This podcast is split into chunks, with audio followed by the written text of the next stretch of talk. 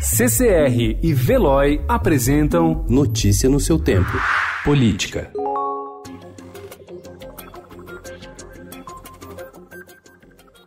Oito meses depois de ser preso na rua por policiais, o ex-presidente Michel Temer mantém uma rotina discreta. Afastado das articulações políticas, hoje ele se dedica a fazer palestras e a escrever um romance de ficção inspirado em sua própria história. Em entrevista ao Estadão, o MDBista diz que o governo Jair Bolsonaro vai indo bem, porque dá sequência ao que ele fez, mas afirma ser contrário a bandeiras de seu sucessor como excludente de ilicitude. Ao falar sobre política, Temer avalia que o ex-presidente Lula deveria ter buscado a pacificação classificação ao sair da cadeia e descarta a rotulação direita-esquerdo-centro.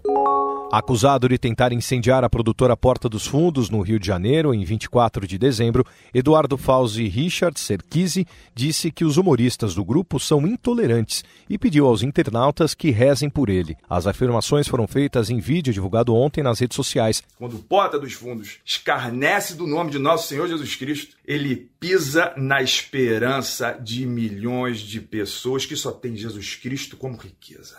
Meu nome é Eduardo Fauzi. Eu sou um guardador de veículos, eu sou povo brasileiro. Se você crê, compartilhe. Diga seu amém.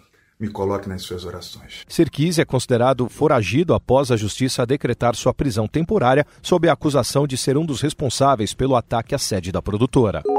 A Prefeitura de São Paulo deve assinar no início de 2020 a versão definitiva da parceria público-privada da iluminação, com o valor de 6,9 bilhões de reais e 20 anos de vigência. A licitação se arrastou por mais de quatro anos e meio e envolveu, além de brigas na Justiça, denúncias de corrupção contra uma das empresas do consórcio vencedor. A Prefeitura afirmou ao Estadão que espera apenas a conclusão de estudos de uma entidade independente, a Fundação Instituto de Administração, para dar o sinal verde. Notícia no seu tempo. Oferecimento CCR e Veloy.